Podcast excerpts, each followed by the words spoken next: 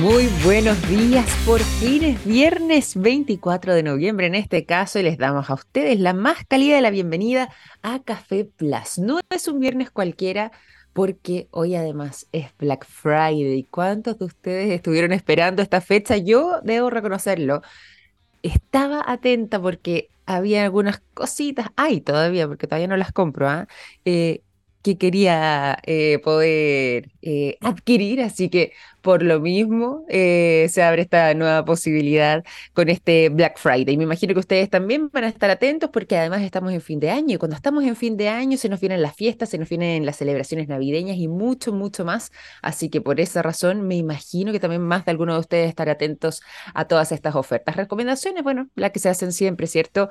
Eh, en temas de seguridad, en temas de eh, poder estar atentos si es que están comprando en sitios seguros, lo mismo también con lo que tiene que ver con em, la, oferta real, poder hacer esa cotización y ese contraste en caso de que eh, estemos hablando de una oferta que es auténtica o em, si es que es una oferta que quizás se infló un poquito el precio los días anteriores para después hacer ese descenso. Bueno, hay sitios web como Canasta, por ejemplo, que hace esa comparación.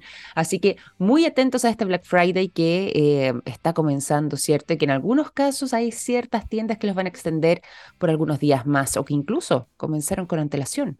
Pero ahora, eh, al menos en esta instancia, esta vendría siendo la gran oportunidad en este día viernes. Nos vamos a ir a revisar información durante esta jornada y particularmente nos iremos y estaremos aquí sacando algunas capas eh, a lo que mm, ha sido un, em, trabajo y un estudio bien interesante que han estado desarrollando un grupo de chilenos respecto al rol bioactivo que eh, lograría extender la vida de las frutas y que ha funcionado tanto en uvas como en manzanas.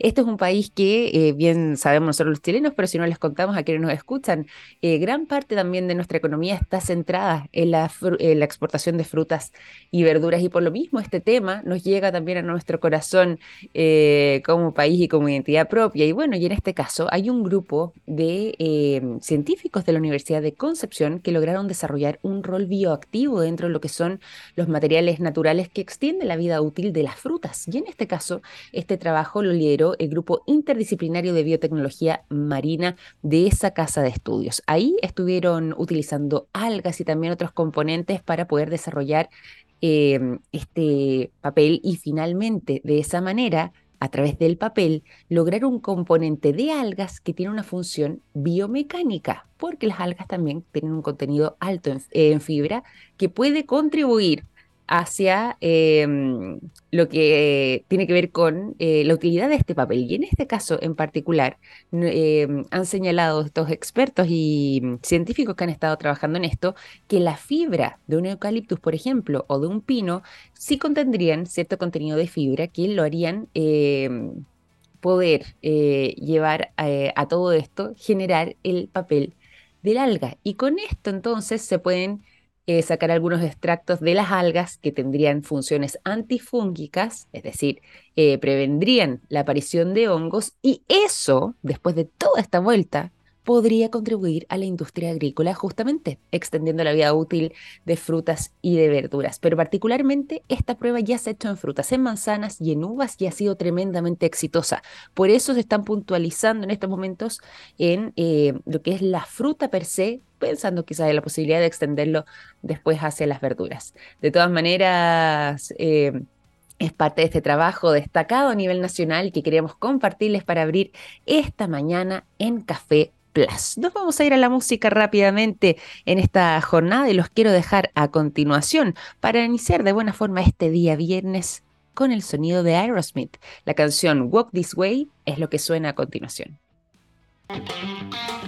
9 de la mañana con 14 minutos, seguimos en Café Plus, nos vamos a ir a la información, pero también a esta hora de la mañana aprovecho a todos ustedes de contarles lo que a mí me contó un pajarito. Sí, me contó un pajarito que SQM tiene una exitosa alianza público-privada en litio y que trabajan día a día en todas sus líneas de negocios para entregar productos de estándar mundial en salud, en alimentación, en energías limpias y en electromovilidad, construyendo así un futuro más sostenible. ¿Cómo sé de todo eso? Fácil, me lo contó un pajarito. SQM, soluciones para el desarrollo humano. Continuamos con la información y ahora sí nos vamos de lleno a lo que ha sido parte de eh, tema de la semana. Sí, esto parece una especie como de discusión media farandulera. no lo es así, pero sí ha dejado detalles sabrosos respecto a lo que ha estado pasando en la relación entre OpenAI su personal y bueno, particularmente quien era eh, el hombre estrella, ¿cierto? Sam Altman, que fue despedido hace prácticamente una semana, el día eh, sábado de la semana pasada, y que, eh, bueno, generó este tremendo movimiento de partida. Uno, porque fue despedido. Dos, el descontento transversal que hubo al interior de la compañía y sobre todo de quienes trabajan en ChatGPT, porque finalmente Sam Altman, o sea, era su, su CEO, ¿cierto? Y esto además generó un revuelo enorme en el personal, sumado a que Altman fue contratado por Microsoft para hacerse cargo de este nuevo departamento que eh, busca profundizar y quizás el día de mañana incluso convertir en líder a nivel internacional a Microsoft respecto a temas de inteligencia artificial. Sumado además a que cuando se enteran de esto de parte de eh, OpenAI y de la junta directiva, el descontento que ya estaba eh, entre el personal que continúa trabajando en OpenAI fue aún mayor porque dijeron, pero básicamente, ¿por qué dejaron partir a este hombre que sabe tanto? Más encima se va a la competencia y se empezó a generar esta especie de presión hacia eh, la junta directiva para que terminara dimitiendo. ¿Y qué es lo que pasó? Bueno, Microsoft aprovechó a hacer eco de este descontento que había al interior de OpenAI y de ChatGPT o ChatGPT para ofrecer puestos de trabajo a todas las personas que quisieran literalmente emigrar eh, con rumbo hacia mm, Microsoft eh, y garantizándoles un trabajo asegurado. Bueno, finalmente terminó dimitiendo esta junta directiva y finalmente no les quedó otra además que tener que negociar a OpenAI. ¿Por qué? Bueno, porque como les habíamos contado hace dos días atrás, finalmente se volvió a recontratar a Sam Altman, pero eh, ahora en un nuevo rol, em, una especie así como de, mm, em, claro, como una especie de CEO, así como lo, tenía antes, pero en realidad más bien eh, en temas de mm, eh, asesoramiento frente a conceptos de inteligencia artificial, lo que generaría que finalmente tenga esta especie de doble militancia Altman eh, para lo que sería este retorno a ChatGPT, a OpenAI, dicho sea de paso, pero también eh, en lo que ha sido este proyecto que él aseguró va a continuar con Microsoft y que está autorizado para poder hacerlo. Así que, bueno, esta doble militancia y esta situación completa es la que ha estado generando que eh, exista mm, el ojo del de, el público tenga una particular atención por lo que ha estado sucediendo en OpenAI y además por lo que habían sido las em, iniciales razones del despido de eh, Sam Altman.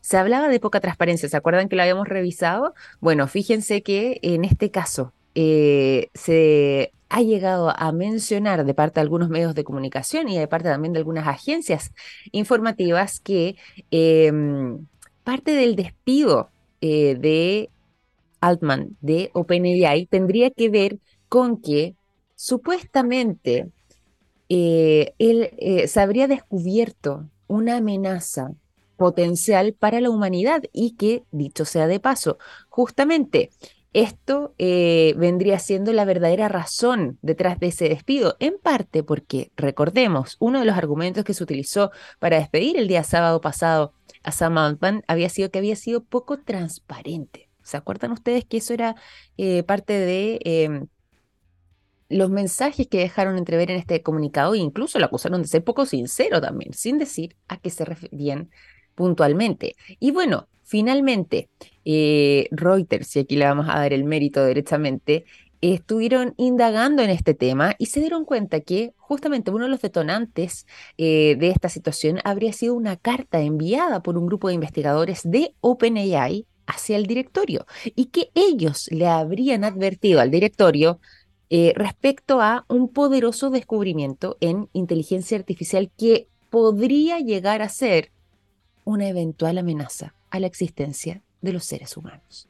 Y es esto lo que habría sido el gatillante de toda esta situación que hemos estado siguiendo durante prácticamente una semana. Y que es el motivo, supuestamente, eh, según esta investigación, que em, habría generado toda esta bataola y todo este revuelo, donde finalmente ya OpenAI, lo sabemos, terminó echando pie atrás eh, y recontratando entonces nuevamente eh, en un cargo de suma importancia em, y de alta confianza, ¿cierto? Pese a todas estas acusaciones, a Sam Altman. Bueno, finalmente em, queda esto aquí en entredicho. Eh, existe el temor, y esto lo hemos conversado en otras oportunidades, de muchas personas que con todo este apertura, ¿cierto?, hacia el mundo de em, la inteligencia artificial, eh, en caso de no saber dirigirla adecuadamente, podría incluso, quizás em, volverse una situación compleja o quizás una potencial amenaza eh, hacia, hacia nuestra especie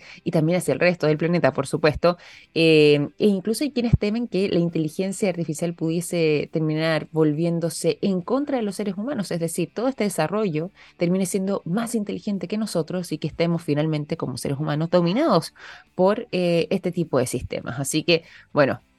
Esa vendría siendo la razón detrás de toda esta auténtica teleserie que se ha generado en torno a eh, Sam Altman, OpenAI y bueno, Microsoft aquí eh, que hizo también su oferta y que bueno, terminó conquistando además eh, la, figura de Sam Altman, pero poniendo nuevamente en este mismo punto lo que tiene que ver con la transparencia con los potenciales riesgos que podrían haber incluso en un uso indebido de la inteligencia artificial, tal como quizás en tiempos pasados lo habrían adelantado eh, algunos científicos, mentes tan brillantes como incluso el propio Stephen Hawking, que ya eh, hace aproximadamente 10 años atrás señalaba que em, en caso de que los computadores, todavía estamos hablando ahí de ese tipo de sistemas, pudiesen eh, rediseñarse por cuenta propia, podrían llegar a generar un nivel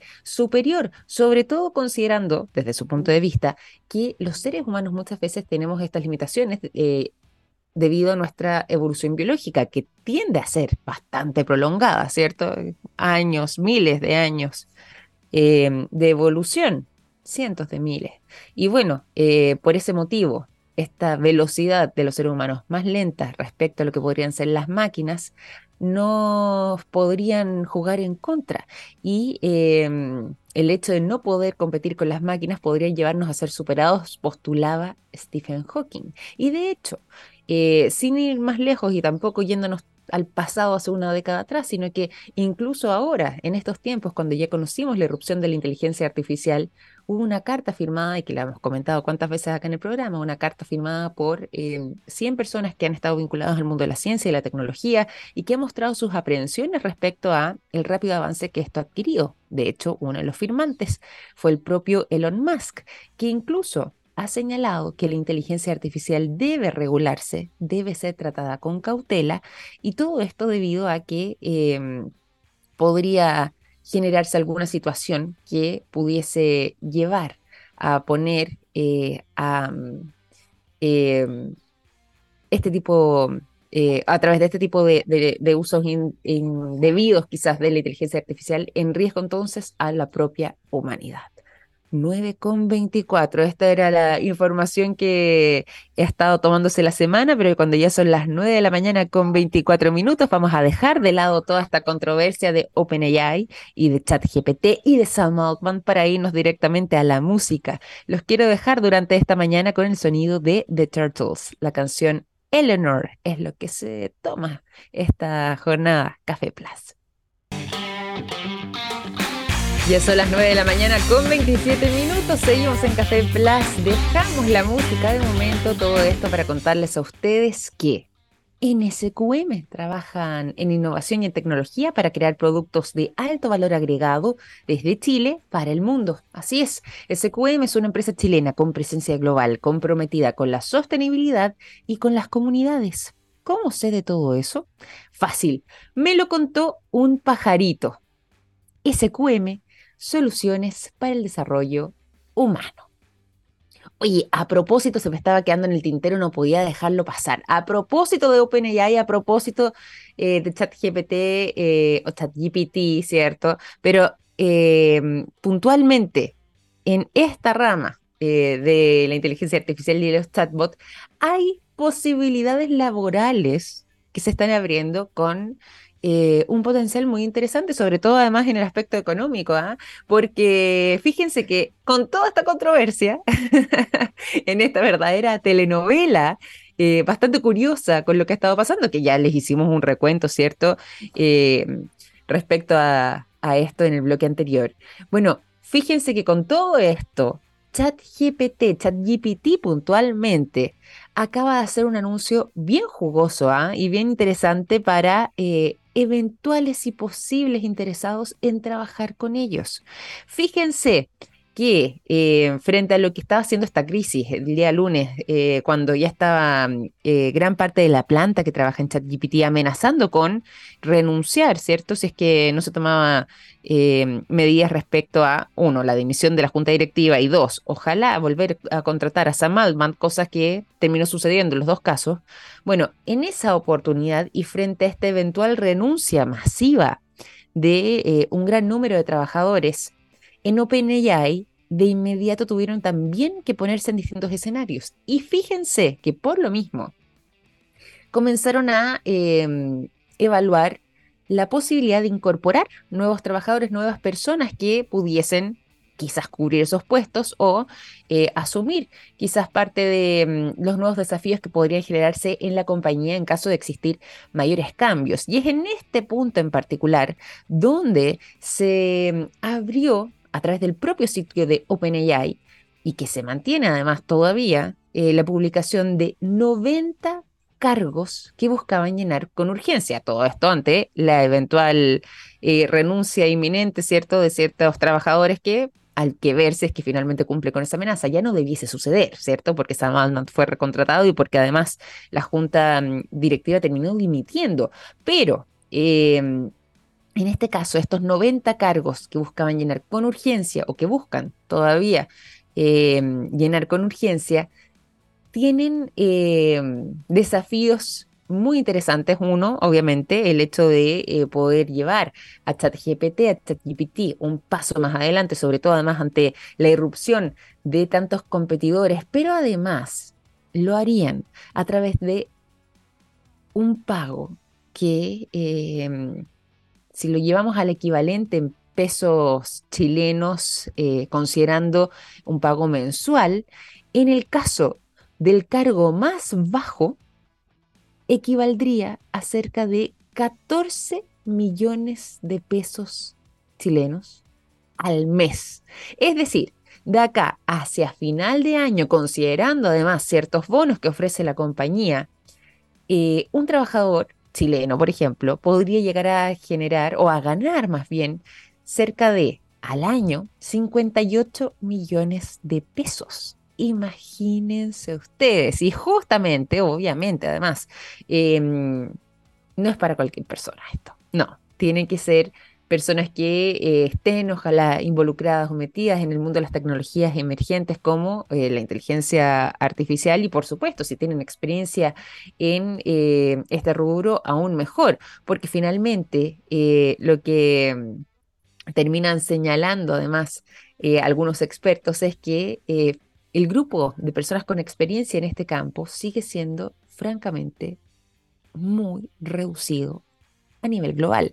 Y por lo mismo, poder detectar quiénes son esas personas terminaría siendo sumamente atractivo para las propias compañías. De hecho, señalan eh, algunos eh, expertos en temas de eh, contratación de personas y de mm, eh, sitios web que ofrecen empleos tecnológicos, señalan que finalmente ese grupo de personas que asume este tipo de cargos, ellos son el producto, básicamente porque son tan pocos que terminan siendo verdaderos diamantes, siendo muy preciados por las compañías eh, para poder sacar adelante y desarrollar todo lo que tiene que ver con la inteligencia artificial. Así que, aquí un poco recapitulando eh, lo que tiene que ver con esta información, OpenAI abrió estas plazas, ¿cierto? Que buscaba llenar urgentemente cerca de 90 de ellas frente a esta eh, inminente renuncia masiva, que no terminó sucediendo o que, bueno, veamos si es que todavía se generan controversias, todo puede suceder, pero al menos llenando con 90 personas en este tipo de puestos, em, sabemos que los sueldos son bastante interesantes, que al menos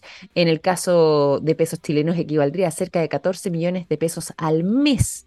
58 millones de pesos al año, si es que hacemos el cálculo sumando además lo que corresponden em, a em, eh, perdón, no, no al año. ¿Y qué hizo mal el cálculo? Ah? No, discúlpenme, porque aquí hizo un cálculo matemático que me acabo de dar cuenta el, error garrafal, porque en realidad aquí es tremendo. No al año, perdón. Los 58 eh, millones de pesos puede eh, llegar a, a ganar, ahí sí, una persona que esté en un nivel más experimentado, es decir, quien ingresa quizás sin tanta experiencia en este mundo, una experiencia eh, menor, o bien en un cargo de no tanta relevancia dentro de ChatGPT, puede ganar estos 14 millones de pesos eh, mensuales, ¿cierto? Pero ahora sí, en el caso de personas más experimentadas y que quizás eh, puedan postular a cargos más complejos, ahí sí, al mes pueden llevarse estos 58 millones de pesos. 58 millones de pesos al mes para el cargo más alto. Ahí sí hago esa aclaración y em, corrijo eh, ese dato inicial que, que, había arrojado ahí haciendo el cálculo del año. No, no era así, sino que en el caso de los cargos más experimentados pueden llegar a los 58 millones de pesos mensuales para personas entonces que eh, vayan a cargos más estratégicos y específicos eh, respecto a sus funciones y por supuesto acordes también a su experiencia. Así que se vuelve muy atractivo y muy interesante poder conocer estos eh, puestos, cerca de 90 entonces, que todavía estaban publicados hasta hace algunas horas en el sitio eh, web de OpenAI con la intención de justamente poder conocer a quiénes serían esos eventuales candidatos y ver ahí si es que esto se materializa finalmente en contrataciones, porque como les decía antes, todo esto se dio en el contexto de em, poder em, cubrir eventuales vacantes en caso de que hubiese una renuncia masiva dentro de la compañía. Ahora, si es que ustedes se están preguntando cuáles podrían ser las habilidades requeridas de una empresa como OpenAI para hacer sus contrataciones, bueno, de partida, indispensable, habilidades matemáticas, eh, sobre todo en lo que tiene que ver con eh, estadísticas, con eh, conceptos matemáticos y números complejos, en fin, una cantidad de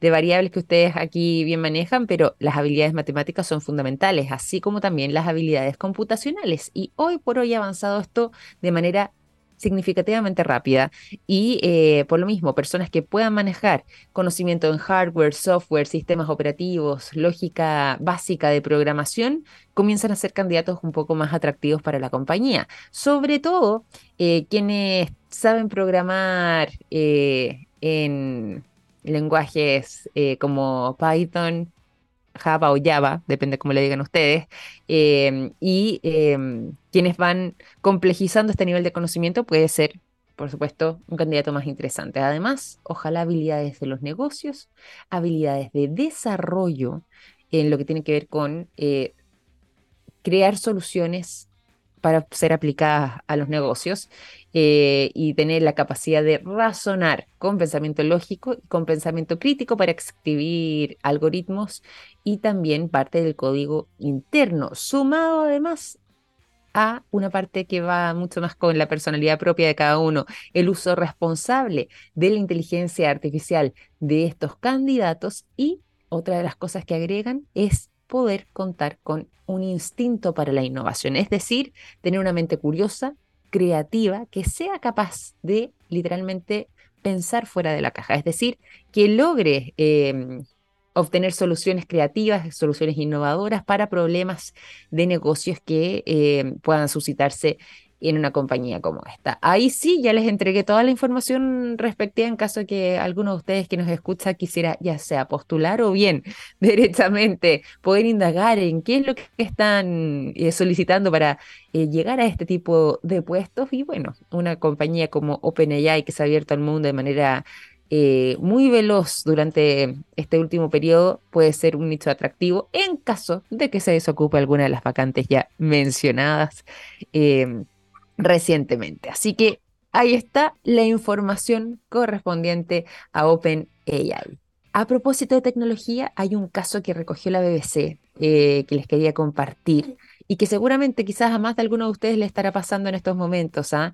y que dice relación con el enviciarse con la tecnología y generar una verdadera adicción, más que la tecnología en sí misma, a lo que son el mundo de las redes sociales. ¿Por qué?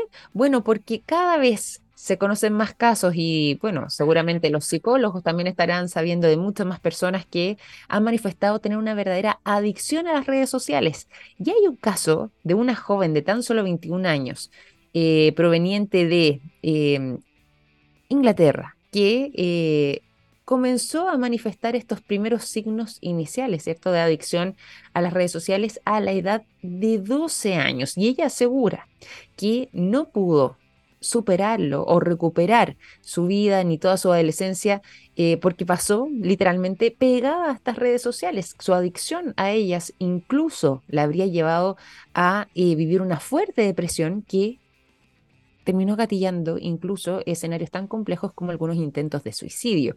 Y es justamente esta persona quien eh, decidió perdón, estadounidense, em, el caso de Taylor, decidió junto con otras familias poder levantar em, estas demandas en contra de cuatro de las mayores empresas tecnológicas alrededor del mundo. ¿Cuáles serían? Bueno, contra Meta, que sabemos, propietaria de WhatsApp, Facebook e Instagram, contra Google, contra Snap Inc., que es em, el dueño de Snapchat, y contra TikTok y em, no descartan, tanto esta joven como también em, las familias que ya han entablado esta demanda, no descartan que puedan sumarse más personas. Parte del alegato tiene que ver con el diseño de las plataformas para generar, entre comillas, esta adicción. Es decir, ellos dicen, son perjudiciales por su diseño y logran em, generar esta adicción en muchas personas, sobre todo en eh, el público más joven en las personas que eh, se ven un poco más expuestas y vulnerables a este tipo de situaciones. Bueno, eh, han seguido avanzando sus abogados en lo que tiene que ver con esta mm, demanda y eh, viene siendo una de las demandas que se ha estado em, generando con mayor atención a su alrededor dentro de una corte en California, porque justamente es ahí donde se va a estar llevando a cabo todo esto en gran parte porque ahí también se sitúan en ese estado muchas de estas empresas, las que ya eh, han sido mencionadas. Al menos ya el hecho de que em, se pueda mm, eh, seguir avanzando en todo esto ha sido considerado como un verdadero triunfo de parte de sus abogados, en parte porque ya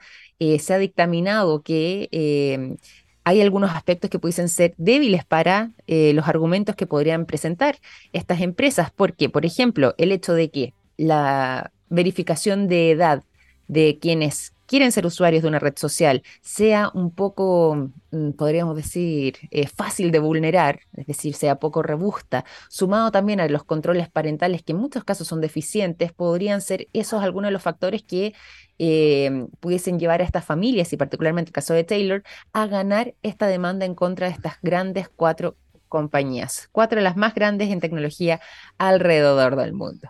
Nosotros vamos a continuar acá en el programa, vamos a dejar este caso aquí de momento para irnos a la música. A continuación los quiero dejar con el sonido de Four Non Blondes, la canción WhatsApp, a propósito, ¿cierto?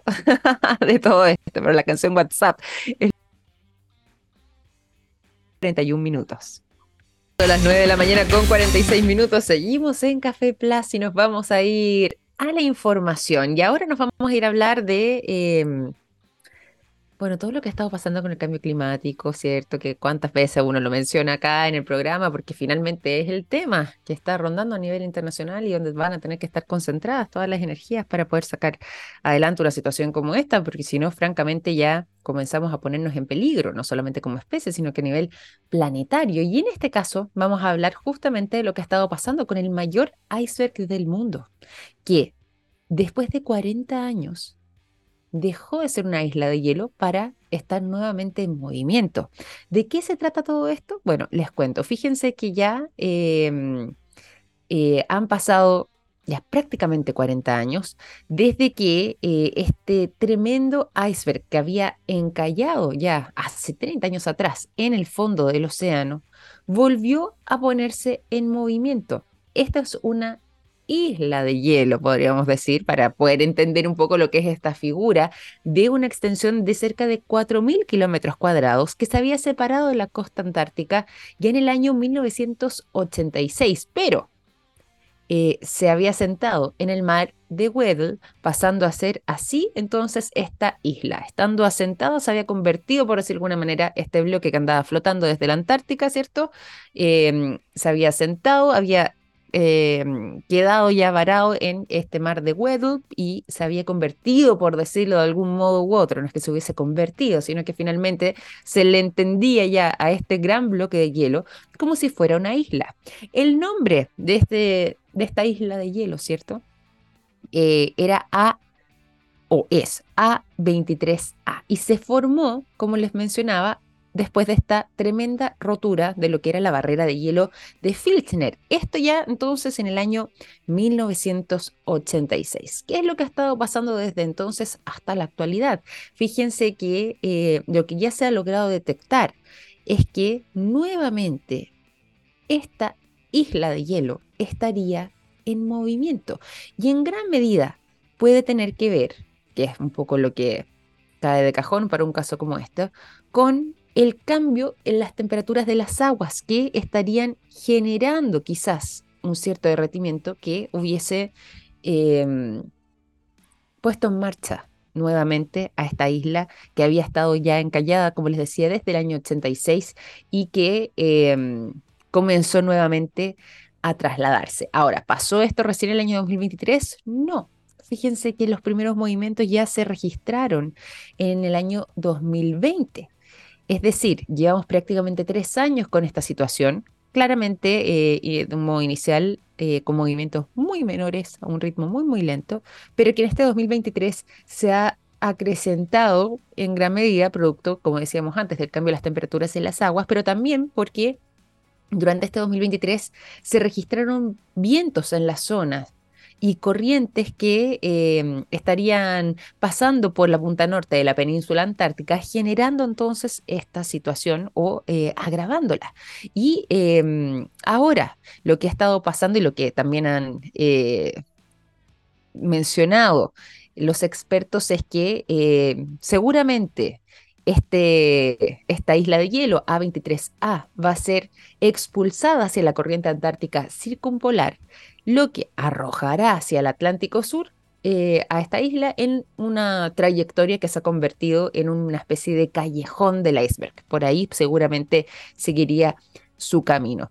Como les decía, eh, hay mucha consternación y preocupación respecto a em, cómo esto puede ser también uno de los indicadores frente a todo este fenómeno del cambio climático, pero em, también hay mucho temor respecto a eh, qué podría pasar o dónde iría a encallar, por ejemplo. Em, por donde pudiese terminar eh, varando este gran bloque, esta isla de hielo llamada A23A, y no se descarta de que eso suceda en las islas Georgia, justamente en el sur, ocasionando así un enorme problema para las especies que están ahí presentes, focas, pingüinos, aves marinas que habitan en la isla, alterando de esta manera el ecosistema. Aquí atentos entonces nosotros a esta situación y por supuesto todo esto aspectos que se vinculan con este cambio climático, esta emergencia climática que estamos atravesando a nivel global. 9 con 51 minutos vamos a dejar este capítulo de Café Plaza hasta aquí. Les quiero agradecer por su sintonía durante esta semana. Les recuerdo eh, mantenerse también con las transmisiones de Radio TX Plus porque se viene la mejor programación para este día viernes. Nosotros nos reencontramos el lunes a las 9 en punto con más programa. Que estén muy bien. Un abrazo grande. Chao, chao.